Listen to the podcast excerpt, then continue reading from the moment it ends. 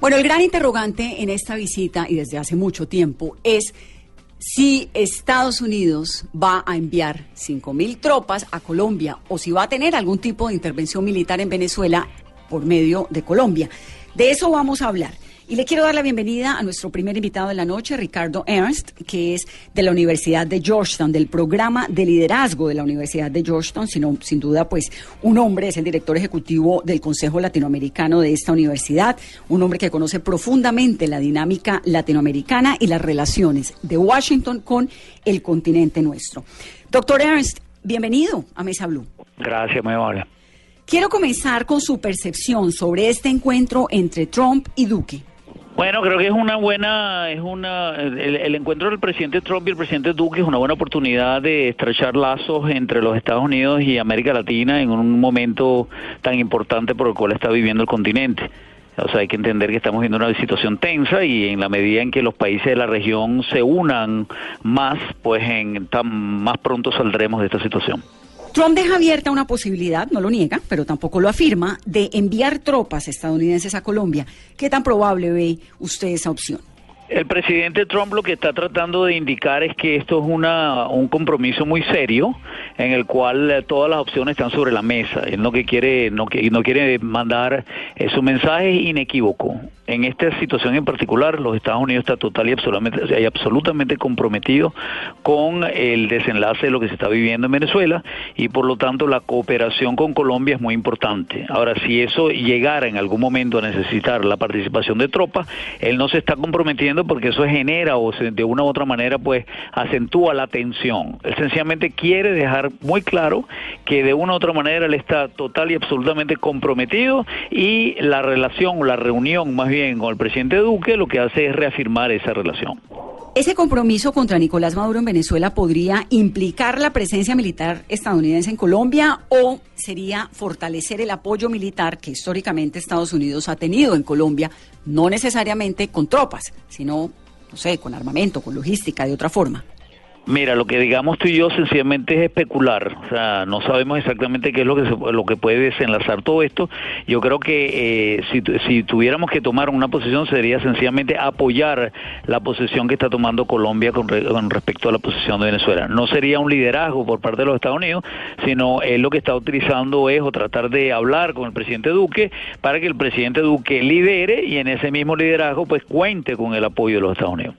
Pero, doctor Ernst, una incursión armada eventual de Estados Unidos, si la llegara a ver, ¿tendría apoyo en América Latina de los demás países? Yo me inclino a pensar que sí, porque los demás países de América Latina se dan cuenta que en este momento pues eh, es una situación que nos favorece a todos. Si te pones a ver eh, los, diferentes países de América Latina, ¿cuántos quedan fuera de este apoyo? Entonces, por la misma razón, tú tenderías a pensar que el resto de los países están comprometidos de igual manera. Lo que pasa es que aprovechamos la visita al presidente, o el presidente pues ha decidido venir para poder eh, reafirmar ese compromiso con el presidente Trump. Ricardo, cuando hablamos de los países de América Latina, supongo que estamos concentrados en Brasil con Bolsonaro y en Argentina con Macri, ¿verdad? Claro, claro, bueno, pero Bolsonaro y Macri en Argentina están fuertemente comprometidos y de una u otra manera no se manifiestan tan abiertamente, no están viniendo, pero estamos todos con el sobreentendido que, que ellos sin lugar a dudas están comprometidos con este movimiento. Sobre el tema del envío de tropas por parte de Donald Trump a Colombia, él ha dicho y lo en esta reunión de hoy ha manifestado, ya veremos. ¿Qué lectura hace usted de eso? Mira, yo lo que pienso con eso, él no lo descarta porque él no quiere en ningún momento dar una señal de debilidad eh, con, respecto a lo que se está haciendo. Número uno. Y número dos, él quiere reafirmar el compromiso. Quiere decir, señores, esto va hacia adelante. Lo que haga necesario, nosotros lo vamos a hacer. Entonces no empiecen a quitarme cosas de la mesa sino sobre la mesa está todo en este momento. Nosotros queremos ver un final feliz, un final que es complicado por el número de años que hemos estado en esta situación, pero que de una u otra manera el presidente Trump está comprometido. Él lo que quiere dar con ese mensaje es que yo estoy comprometido, no estoy dispuesto a, bajar pues de una u otra manera la negociación que esto represente, sino que estoy comprometido hasta lo más alto posible con el desenlace de lo que esto se espera que sea. De alguna manera se venezualizó la visita del presidente Duque a la Casa Blanca, sin embargo, el gobierno colombiano, ha tratado de poner otros temas en la agenda, entre los que está el tema de los cultivos ilícitos, la cooperación internacional. Pero el interés más grande, no sé si sea el único que tenga Estados Unidos con Colombia en este momento, y es la crisis en Venezuela. O hay un tema más importante, como la lucha contra las drogas, que vuelven a ser prioridad en la agenda de ambos países.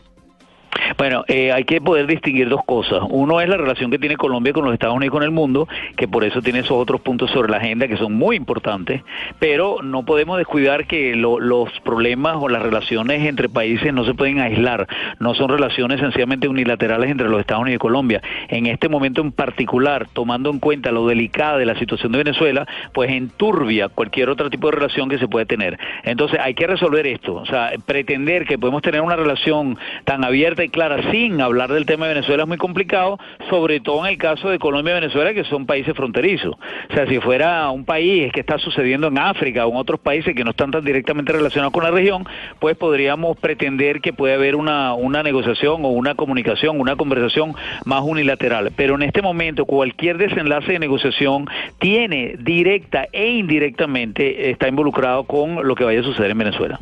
Ricardo, China y Rusia realmente, ¿qué tanto significan eh, como amenaza para el gobierno de Donald Trump? Mira, eh, yo en esta, primero que las posiciones de China y de Rusia son completamente diferentes. Primero que Rusia, eh, China tiene una relación comercial con los Estados Unidos de alrededor o cerca de un trillón de dólares. Un trillón de dólares. Eso se dice muy rápido, pero es mucho dinero.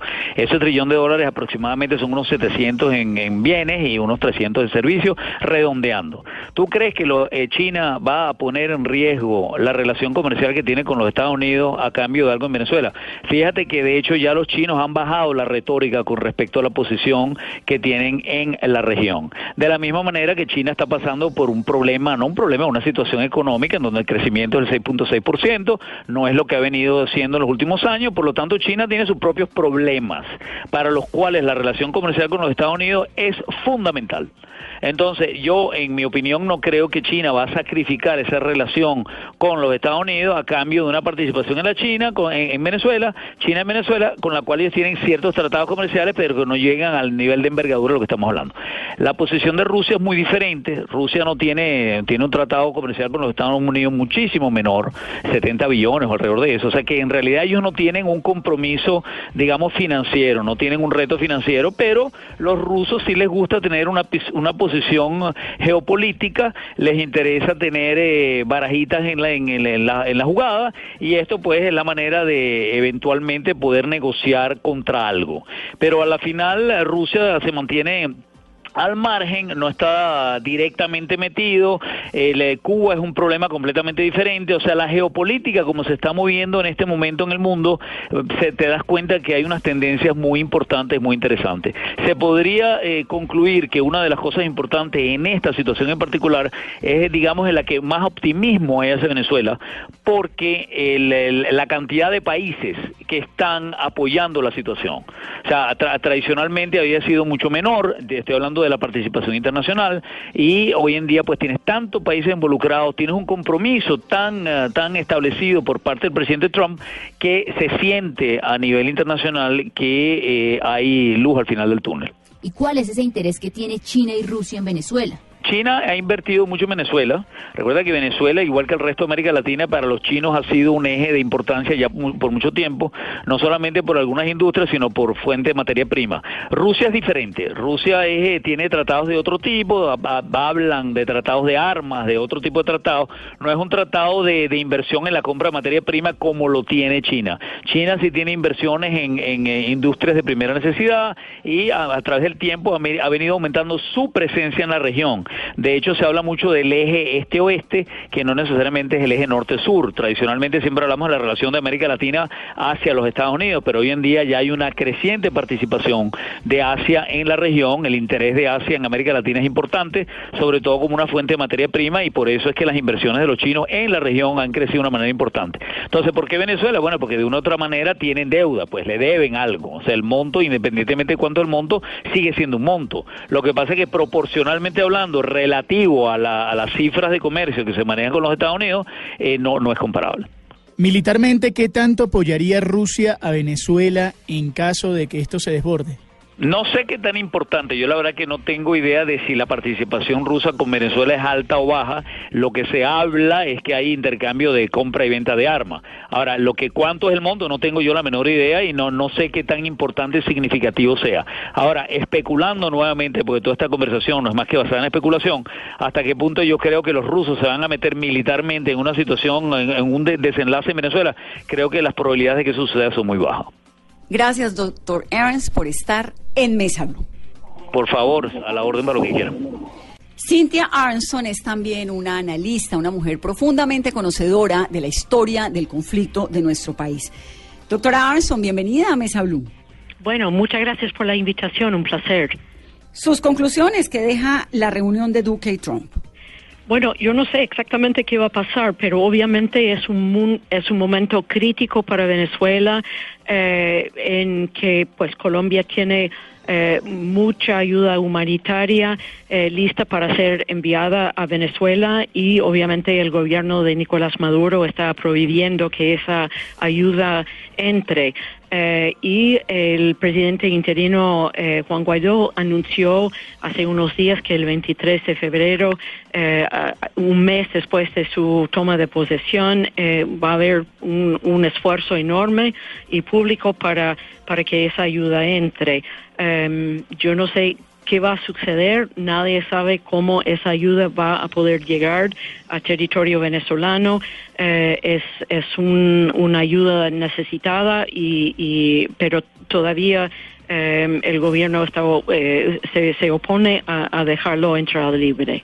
¿Qué deberían hacer, en su opinión, los países del Grupo de Lima que van a tener una reunión en Colombia la semana entrante? ¿Cuál debería ser esa estrategia para que la ayuda humanitaria llegue sin bloqueos, rápido y necesariamente sin, sin una intervención militar, no? Bueno, yo creo que hay em, eh, fotos muy uh, eh, llamativos que, muestran que los camiones de, las Fuerzas Armadas de, Venezuela están en la carretera bloqueando la entrada de la ayuda, em, pero la frontera, como ustedes saben muy bien, em, es, eh, es, es muy larga. Eh, y hay muchos puntos donde cruzan los migrantes y donde puede entrar eh, la, la ayuda. Entonces, si es algo muy discreto, yo creo que hay hay más chance eh, para mandar eh, lo que lo que los venezolanos necesitan. Es decir, que de pronto la estrategia debería estar encaminada a no hacer tan visible el traslado de esta ayuda humanitaria.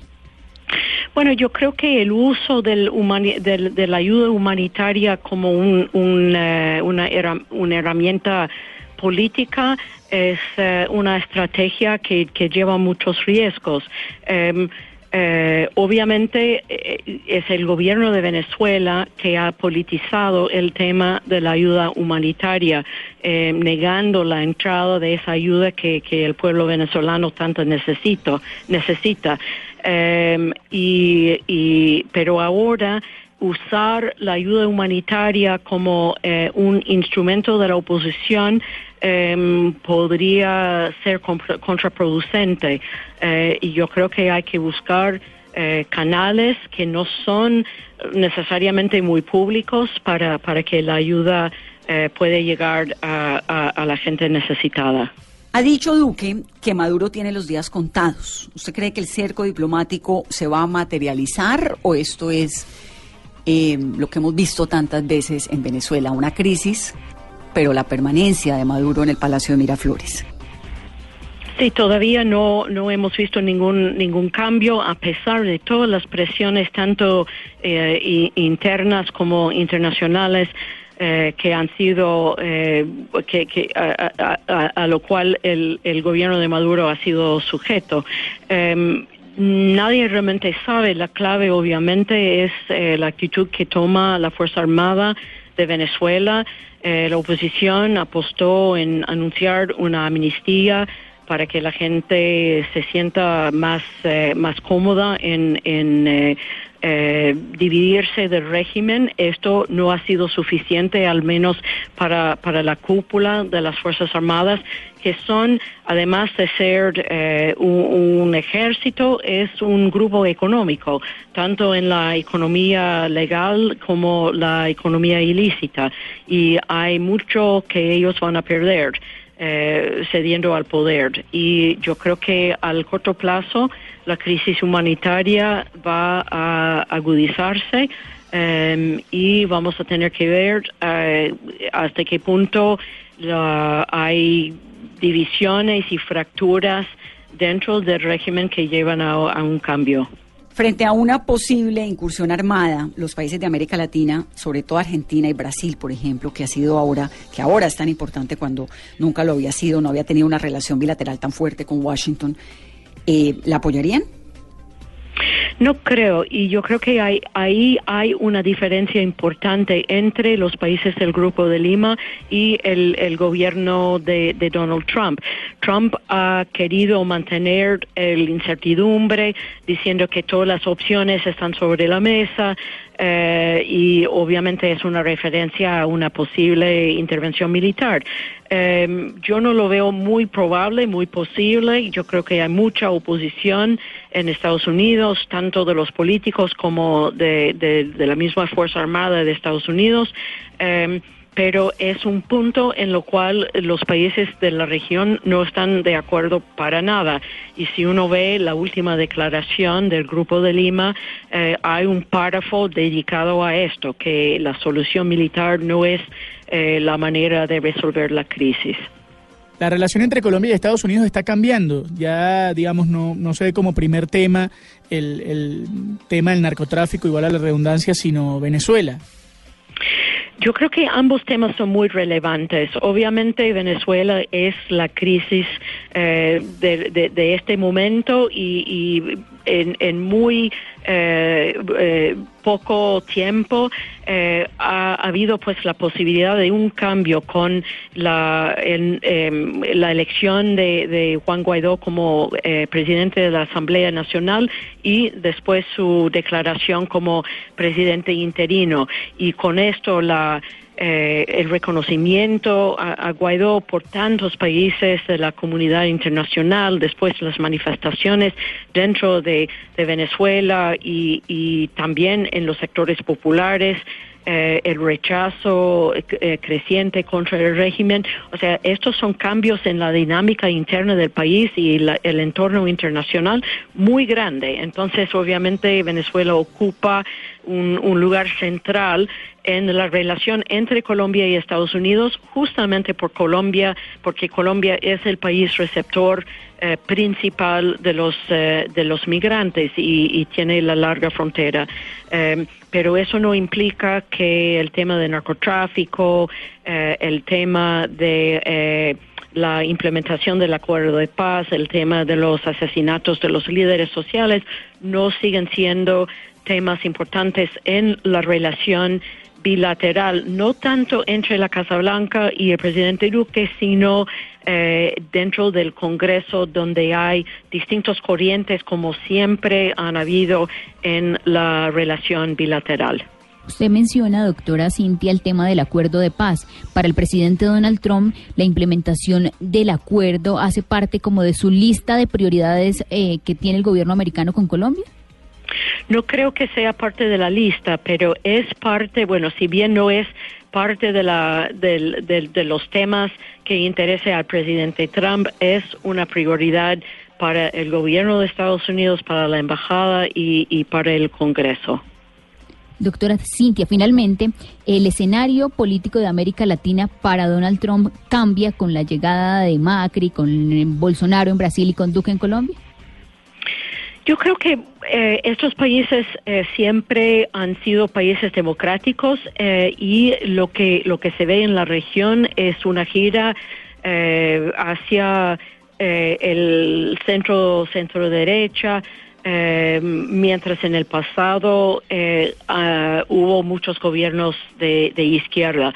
Pero yo creo notable que hay eh, una coalición que representa el grupo de Lima, que es centro, centro derecha, centro izquierda, incluyendo a países como, como Ecuador en el pasado fue como muy eh, eh, con muchos antagonismos con, con Colombia, em, pero obviamente hay una inclinación hacia gobiernos más conservadores y, y eso de cierto modo ayuda a Colombia y ayuda a Casablanca.